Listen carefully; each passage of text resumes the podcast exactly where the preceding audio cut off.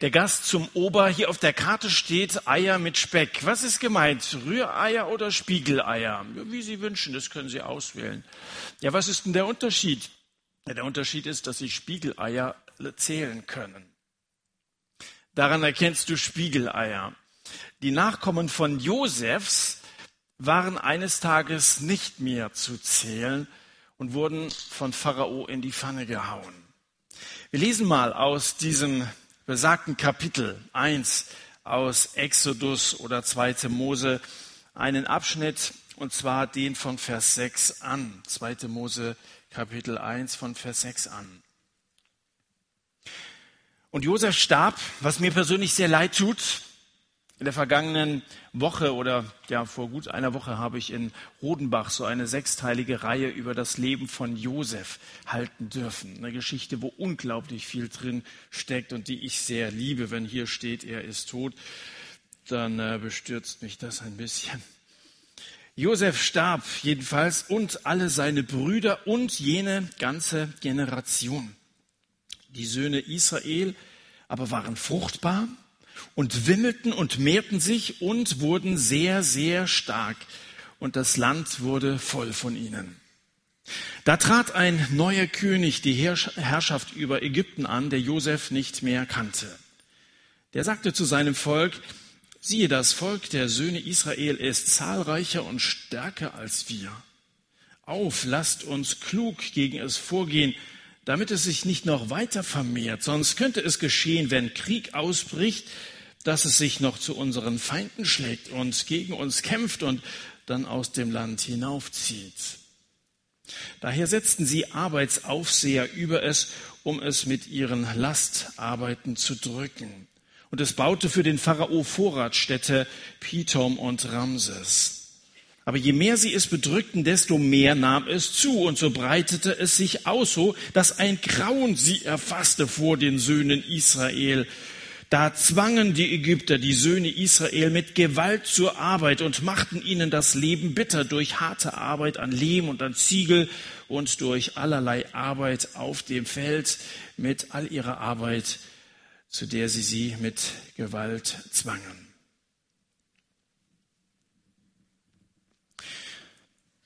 Gott liebt das Leben. Und darum will Gott, dass sich Menschen vermehren. Das hat er ganz am Anfang Adam gesagt, ihr sollt euch vermehren. Das hat er am Anfang auch Noah gesagt, ihr sollt euch vermehren. Das hat er dann zu Abraham gesagt, du sollst zu einem großen Volk werden. Ich will, dass ihr euch vermehrt. Dann kam Isaak, dann Jakob, den hatte Gott ermutigt, die Einladung von seinem Sohn Josef anzunehmen. Fürchte dich nicht, nach Ägypten hinabzuziehen. Josef, der da zum zweiten Mann im Volk gemacht worden war, sein alter Vater mit der ganzen Sippe, sie sollten nach Ägypten kommen. Fürchte dich nicht, nach Ägypten hinabzuziehen, denn zu einer großen Nation will ich dich dort machen. Zu einer großen Nation. Und es geht hier in Erfüllung das, was Gott dem alten Jakob angekündigt hatte. Ich höre oft, es geht nicht um Zahlen. Es geht um den Einzelnen. Und ich glaube, dass die, die das sagen, schon auf der einen Seite recht haben. Auf der anderen Seite muss man überlegen, je höher die Zahl, desto mehr Einzelne.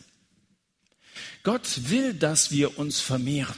Wir leben ja heute in einer individualistischen Gesellschaft, wo man sehr stark an den Einzelnen, sogar auch sehr stark an sich selber denkt. Gott sieht die Sache, glaube ich, schon ein bisschen anders. Du liest im Alten Testament sehr häufig von Gott und seinem Volk. Und damit meint er eine Menge von Einzelnen. Du liest im Neuen Testament häufig von Gott und seiner Gemeinde.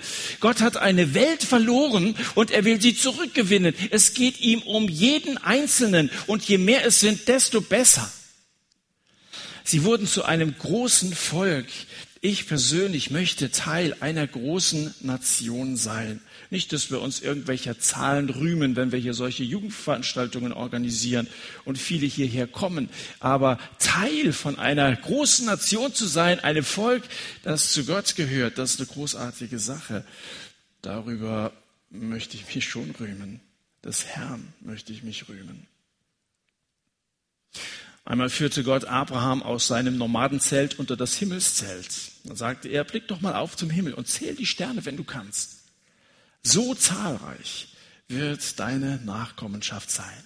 Und der Tag wird kommen, wo Gott seinem Freund Abraham Unmengen von Menschen zeigen wird, die alle diesem Abraham im Glauben gefolgt sind. Gehörst du dazu? Willst du zu diesem großen Volk dazugehören? Menschen, die zu Gott gehören, die von Gott regiert werden, die unter der Herrschaft Gottes und der Obhut Gottes leben. Es ist ein Segen, in der Nähe Gottes unterwegs zu sein. Dass die Söhne Israel fruchtbar waren, wie wir hier in Vers 7 gelesen haben, das sieht der neue Pharao mit Missvergnügen. Von Josef und dem, was er für einen seiner Vorgänger geleistet hat, weiß er nichts. In den Archiven ist immer nur Lobenswertes über die Pharaonen notiert. Niederlagen und in Anspruch genommene Entwicklungshilfe wird nicht aktenkundig gemacht. Und das wird sich auch in fernster Zukunft nicht ändern. Der Pharao registriert also, dass die Israeliten immer zahlreicher werden und das wird ihm zu viel und es überkommt ihn ein Grauen vor den Einwanderern. Und dann formuliert er eine antisemitische Verschwörungstheorie und sagt, wenn das so weitergeht, verbünden die sich noch mit unseren Feinden. Ich sehe doch, dass die was im Schilde führen. Und hier zum ersten Mal wird das Volk Israel als Fremdkörper empfunden. Zum ersten Mal in der Geschichte taucht hier ein unbegründeter Hass gegen dieses Volk, gegen Israel auf. Zum ersten Mal wird der Versuch gemacht, dieses Volk zu unterdrücken. Daher setzten sie Arbeitsaufseher über es, um es mit ihren Lastarbeiten zu drücken. Das erste Konzentrationslager ist eröffnet. Und es beginnt der 4000 Jahre lange Marsch des jüdischen Volkes nach Auschwitz. Aber Auschwitz und Buchenau sind nicht die Endstation. Auch nach Auschwitz, auch nach dem Holocaust gibt es dieses Volk Israel immer noch. Israel ist noch da. Auch nach den Kreuzzügen.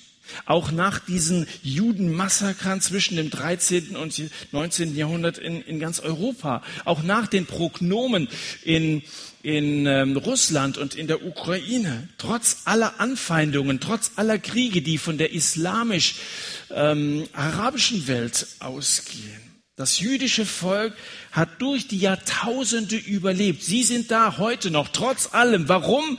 Weil Gottes Wort in Erfüllung geht, weil Gott zu seinem Wort steht, zu seinem Volk steht. Die Geschichte der Existenz der Juden ist die größte Attraktion der Weltgeschichte. Israel lebt. Der Pharao ist tot. Er, der es im Kern ersticken wollte, liegt jetzt als keimfreie freie Mumie im Ägyptischen Museum von Kairo. Er wollte es im Keim ersticken. So. Da kannst du ein bisschen Eintrittsgeld bezahlen. Ich weiß nicht, ob du mal Verwandte von mir wollen, wollen demnächst nach Ägypten. Da kannst du ein bisschen Eintritt bezahlen, gehst du da ins Ägyptische Museum. Dann kannst du dir diesen Ramses II. anschauen. Das ist auch eine Attraktion, ein bisschen verschrumpelte, aber wollen wir sie mal angucken. Weißt du, Ramses II. ist heute der dürre Beweis für die Tatsache, wer sich an Israel vergreift, ist museumsreif. Der gehört irgendwann der Geschichte an. Aber die Geschichte von Israel ist nicht zu Ende, die geht weiter. Das sollte man übrigens auch mal Herrn Ahmadinejad sagen. Das sollte man übrigens allen Rechtsradikalen mal erzählen. Wenn diese ganzen Judenfeinde einmal die Bibel lesen würden, dann würden feststellen, dass ganz am Anfang Gott zu seinem Freund Abraham gesagt hat, ich will segnen, die dich segnen. Und wer dir flucht, den werde ich verfluchen. Die Großmächte in biblischer und nach biblischer Zeit, die sich gegen Israel gestellt haben, sind verflucht worden. Ob es die Assyrer waren oder die Babylonier waren, ob es die Römer waren, ob es das Dritte Reich war, ihre geschaffenen Welten sind wie Kartenhäuser in sich zusammengefallen. Aber Israel bleibt bestehen. Gott reagiert empfindlich, wenn es um sein Volk, wenn es um seine Leute geht. Der Prophet Zacharia sagt, wer euch antastet, tastet seinen Augapfel an. Darum geht der Kampf gegen Israel immer ins Auge. Ramses ist also der Erste, der versucht, mit der ganzen Macht des Staates das kleine, wehrlose Israel zu knechten. Steckte sie zunächst mal in Zwangsarbeitslager. Er hofft, dass sie sich durch die Knochenarbeit selber kaputt machen. Aber Vers 12, je mehr sie es unterdrückten, desto mehr nahm es zu und so breitete es sich aus, so dass sie ein Grauen erfasste vor den Söhnen Israel. Zuerst war den Ägyptern das Volk Israel fremd, jetzt wird es ihnen unheimlich. Kann doch nicht sein. Es werden immer mehr. Das ist nur zu erklären durch den Segen Gottes. Jetzt lesen wir noch ein Stück weiter von Vers 15 an. Der König von Ägypten sprach zu den hebräischen Hebammen, von denen die eine Schifra und die andere Pua hieß. Und er sagte, wenn ihr den Hebräerinnen bei der Geburt helft und bei der Entbindung seht, dass es ein Sohn ist, dann tötet ihn. Wenn es aber eine Tochter ist, dann mag sie am Leben bleiben. Aber weil die Hebammen Gott fürchteten, taten sie nicht, was ihnen der König von Ägypten gesagt hatte, sondern ließen die Jungen am Leben. Da rief der König von Ägypten die Hebammen zu sich und sagte zu ihnen, warum habt ihr das getan, dass ihr die Jungen am Leben gelassen habt? Die Hebammen antworteten dem Pharao, ja, die hebräischen Frauen, die sind nicht so wie die ägyptischen, denn sie sind lebenskräftig. Ehe die Hebamme zu ihnen kommt, haben sie schon geboren. Und Gott tat den Hebammen Gutes. Und das Volk vermehrte sich und wurde sehr stark. Weil die Hebammen Gott fürchteten, geschah es, dass er ihnen Nachkommen schenkte. Da gebot der Pharao seinem ganzen Volk, jeden Sohn, der geboren wird, sollt ihr in den Nil werfen. Jede Tochter aber sollt ihr am Leben lassen. Hebammen sind meist kernige Frauen. Wer anderen bei der Geburt hilft, der muss schon einiges vertragen können. Ich könnte es nicht. Das sind robuste Frauen. Ja. Am Anfang und am Ende des Lebens ist kein Platz für Weicheier. Am Anfang der Befreiungsgeschichte von Israel stehen zwei Hebammen, Schifra und Pur, so heißen sie. Und Pharao lässt die beiden vorladen und dann spricht sie an und er gibt ihnen einen schauerlichen Befehl. Euer Volk ist zu gebärfähig. Darum sollt ihr der Mutter von jedem Jungen, der zur Welt kommt, sagen, es sei eine Totgeburt. Sorgt dafür, dass sie gar nicht erst ihren ersten Schrei tun. Haben wir uns verstanden?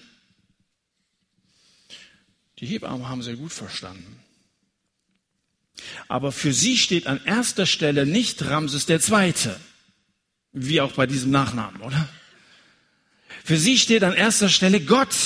Und sie fürchten Gott und haben deswegen keine Angst vor diesem Pharao, auch wenn er sich noch so sehr aufspielt, auch wenn das mit einer großen Gefahr verbunden ist, hier eine Befehlsverweigerung zu riskieren. So bringen sie also brav alle neugeborenen Knaben zur Brust der Mutter und dann erzählen sie dem zürnenden Pharao, die Frauen unserer Rasse sind kerngesunde Weiber. Jedes Mal, wenn wir gerufen werden, ist das Kind schon da. Was willst du machen? Eine ganz interessante Frage in dem Zusammenhang ist ja, darf man für eine gute Sache lügen? Was ist denn das für eine Geschichte, die die hier erzählen? Darf man für eine gute Sache lügen? Generell, Lügen ist Sünde. Wer lügt, sucht Zuflucht beim Teufel, denn er ist der Vater der Lüge. Du lügst, versuchst dich selber irgendwie aus der Affäre zu ziehen, Schutz zu suchen und dann machst du es auf der falschen Seite. Auch eine Notlüge ist eine Lüge. Lüge ist Sünde. Paulus hat im Neuen Testament im Epheserbrief Kapitel 4 mal gesagt, legt die Lüge ab, redet Wahrheit, ein jeder mit seinem Nächsten. Seid wahrhaftige Leute. Also wie ist dieses Hebammenmärchen von Schiffra und Pur zu bewerten? Gott hat ja offensichtlich toleriert, dass sie diese Geschichte erzählt haben. Nun, Erklärung eins in diesem Zusammenhang wäre, dass sie vielleicht gar nicht gelogen haben. Die Hebammen könnten ja ihre Gehilfinnen angewiesen haben, zu spät zu kommen. Geht ihr immer erst einmal noch bei Rossmann vorbei, dann könnt ihr mal Babyöl und Windeln und so weiter einkaufen. Lasst euch Zeit. Ja? Und dann, wenn sie hinkamen, waren tatsächlich die Babys schon geboren. Hätte ja sein können. Kann durchaus sein, dass die Geschichte stimmt. Steht ja gar nicht hier, sie logen ihn an. Erklärung Nummer zwei ist eine Rechtfertigung, dass ich die beiden mal ein bisschen in Schutz nehmen will. Wenn wir versucht sind, Not zu lügen, dann stehen normalerweise nicht die Leben Tausender von Neugeborenen auf dem Spiel. Ich glaube, dass wir hier die besondere Situation sehen müssen, den Zusammenhang beachten müssen. Gott liebt Leben. Und Erklärung drei, nachdem ich darüber nachgedacht habe, ist die, wenn es eine Lüge war, dann steht hier dennoch nicht, dass Gott diese Geschichte besonders amüsant gefunden hätte oder dass es gut gefunden hätte, dass sie sowas erzählen. Was ihm aber gefällt, ist ihre Gottesfurcht. Und was ihm gefällt, ist der Mut dieser beiden Frauen. Wer Gott fürchtet, verliert die Furcht vor Menschen. Wer Gott fürchtet, der ist entschlossen. Wer Gott fürchtet, ist mutig, sich Unrecht entgegenzustellen, statt dabei mitzumachen, trotz Schwierigkeiten.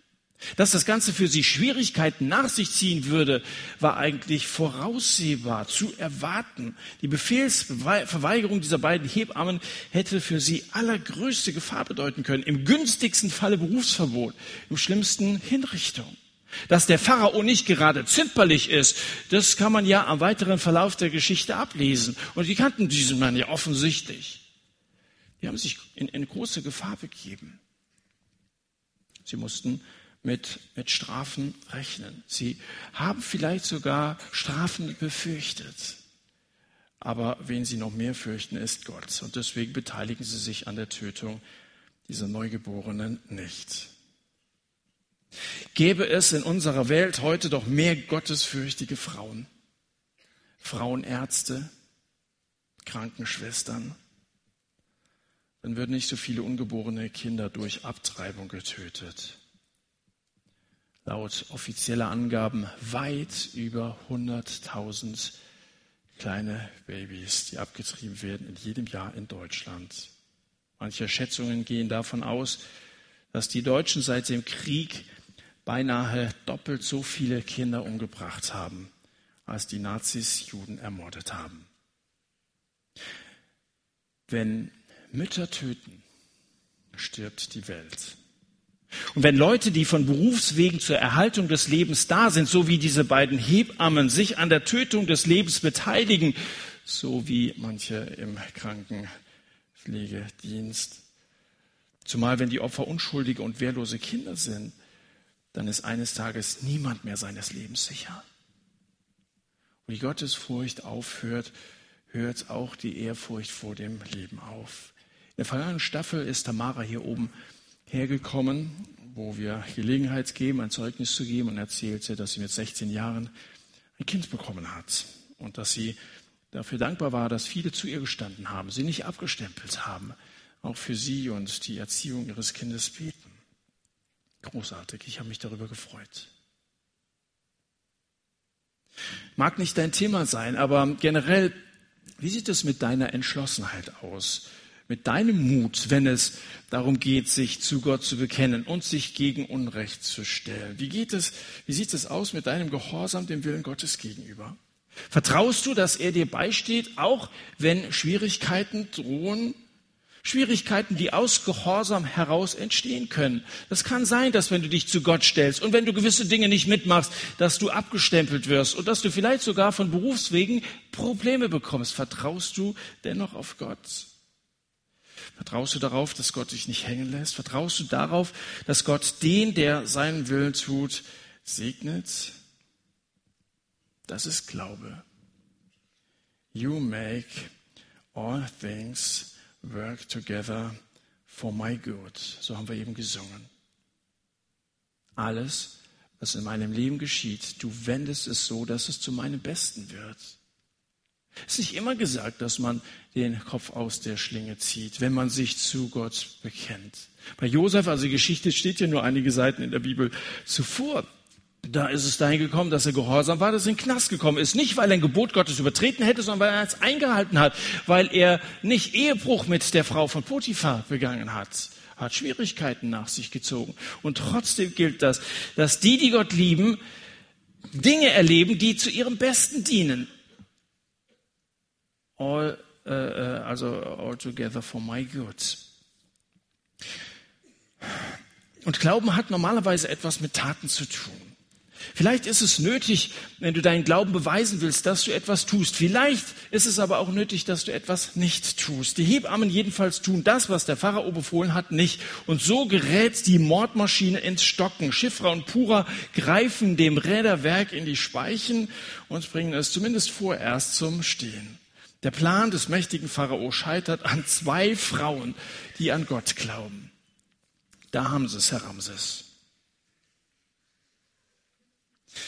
ob ihre Freunde sie gewarnt haben, ihr seid ja verrückt, das geht schief. Ihr könnt euch doch nicht als Einzelne gegen die ganze Staatsmacht auflehnen, dem Gesetz muss man gehorchen, Befehl ist Befehl. So Leute gibt's ja. Tja, kannst nicht machen, musst, musst mitmachen. Menschlich gesehen sind es ja wirklich berechtigte Bedenken. Die Frauen mussten mit dem Schlimmsten rechnen. Aber dann erleben sie, was glaubende Menschen immer und immer wieder erlebt haben. Es geschieht nichts. Du rechnest mit dem Schlimmsten. Man sagt, dass etwa 70 Prozent der Sorgen, die wir uns machen, und wir Christen sind auch nicht frei von Sorgen, 70 Prozent unbe unbegründet sind, völlig unbegründet sind. Du machst dir Sorgen um deine Gesundheit und vieles andere mehr. Und gerade dann, wenn man auf Gott vertraut, ich glaube, dass die Prozentzahl bei 100 liegt. Unsere Sorgen sind nicht berechtigt.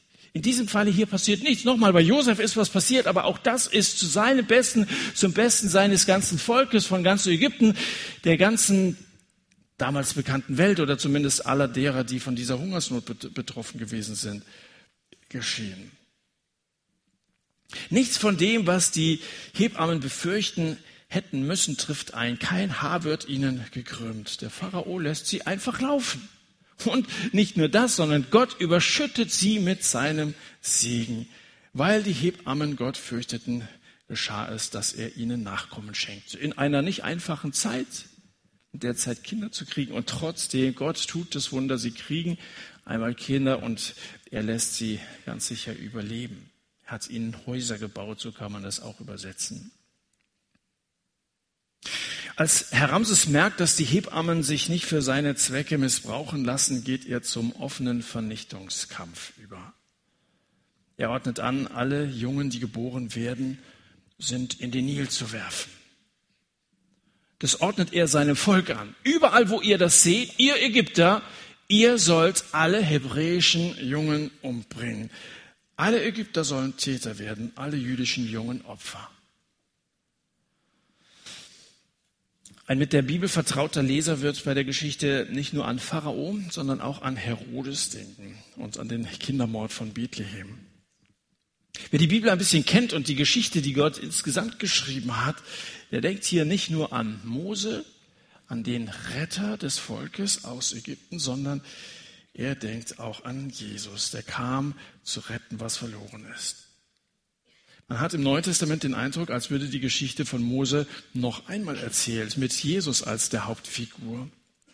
Matthäus im Neuen Testament zeigt uns, dass Jesus der neue Mose ist, um Israel Heil und Rettung zu bringen. Wir werden in den nächsten Wochen immer wieder auf Jesus zu sprechen kommen.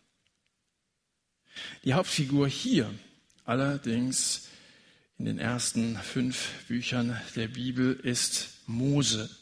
Er hat diesen Büchern seinen Namen gegeben. Mose, ein großer Gottesmann, ein großes Glaubensvorbild, ein Retter im Alten Testament. Das ist ein Name, der, den jeder von euch kennt. Mose, natürlich, das ist eine der großen Figuren der Bibel.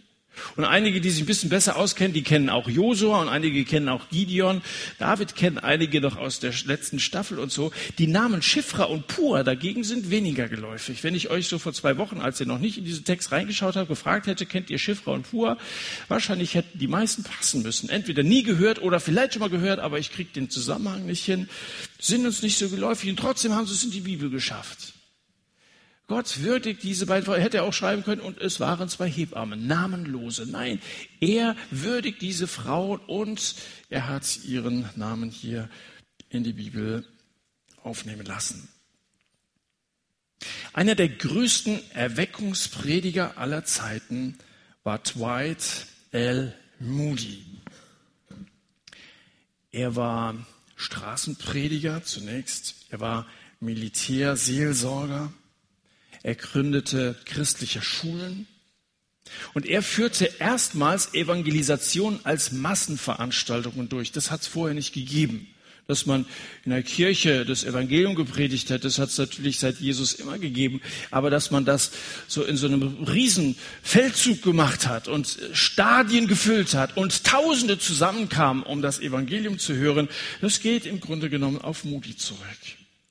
Und so erreichte er mit der Botschaft von Jesus Christus unzählige einzelne Seelen. Moody.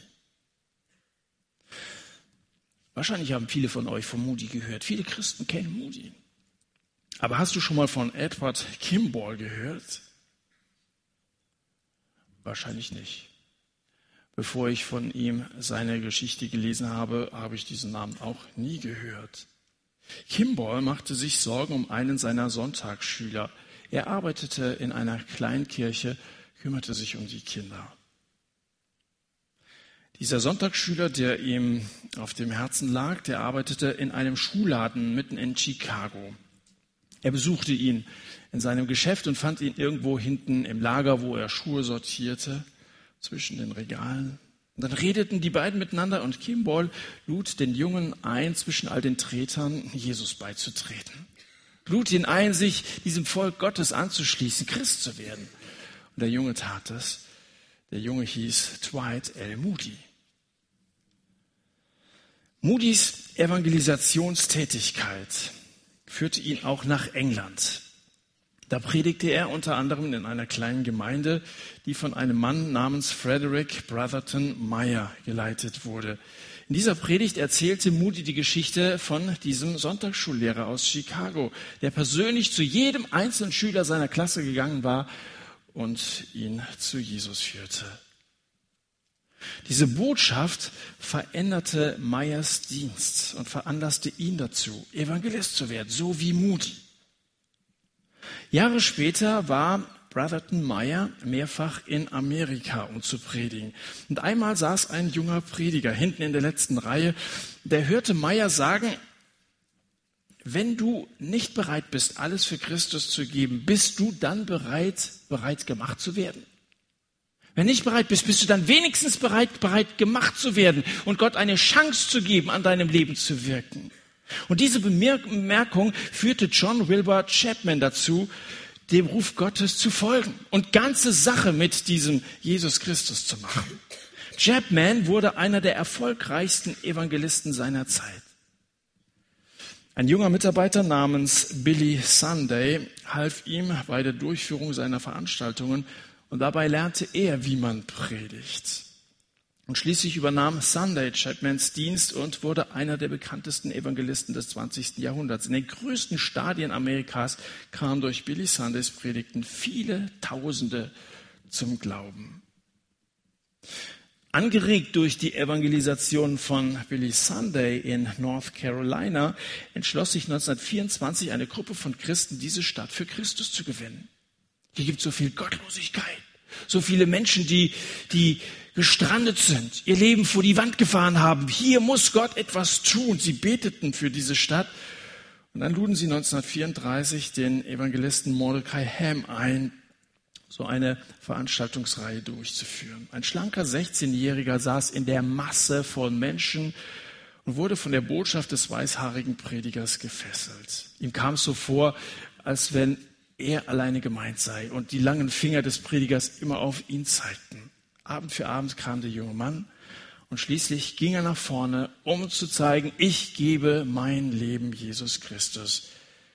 Dieser Teenager hieß Billy Graham. Diese Männer, wie sie hier vorne aufgelistet sind, sind in die Geschichte eingegangen. Große Gottesmänner, die Tausenden die Botschaft von Jesus Christus gepredigt haben und viele Seelen gewonnen. Womit fing die Reihe an? Mit einem Sonntagsschullehrer.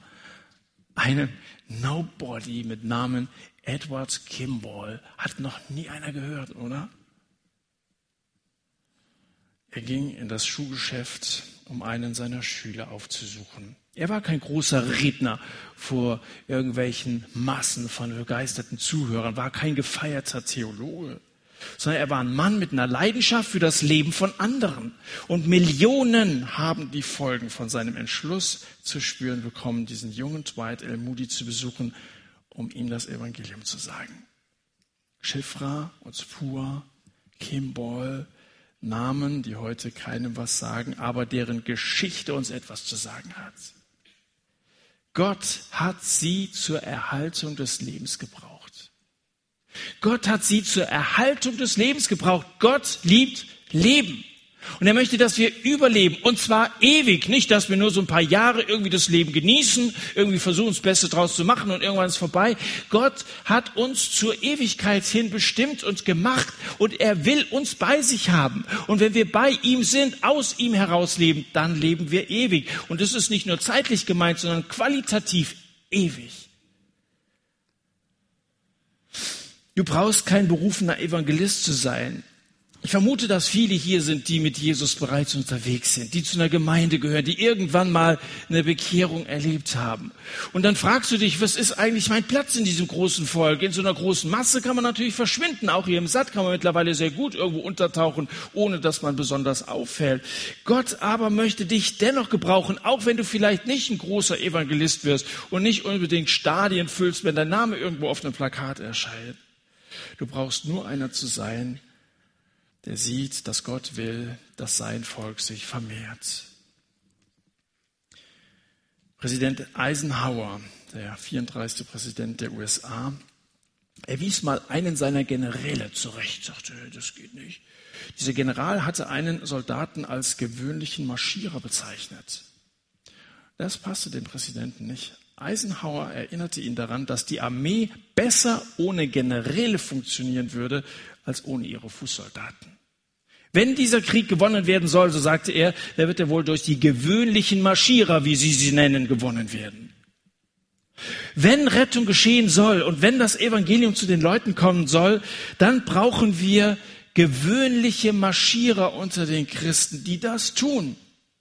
Da bist du gebraucht, da bist du gefragt, dich mit einzusetzen und irgend so eine kleine Rolle zu übernehmen, die zur Erhaltung des Lebens beiträgt. Sag jetzt bitte nicht, das hört sich schön an. Das ist schön. Sag nicht, oh, das sind tolle Leute, von denen du da erzählt hast, sondern werde selbst so jemand. Weißt du, was die reichsten und wertvollsten Orte der Welt sind? Nicht etwa der Nahost mit seinen Ölfeldern. Nicht etwa Südafrika mit seinen Diamantminen. Die wohlhabendsten Orte der Welt sind die Friedhöfe. Weißt du warum?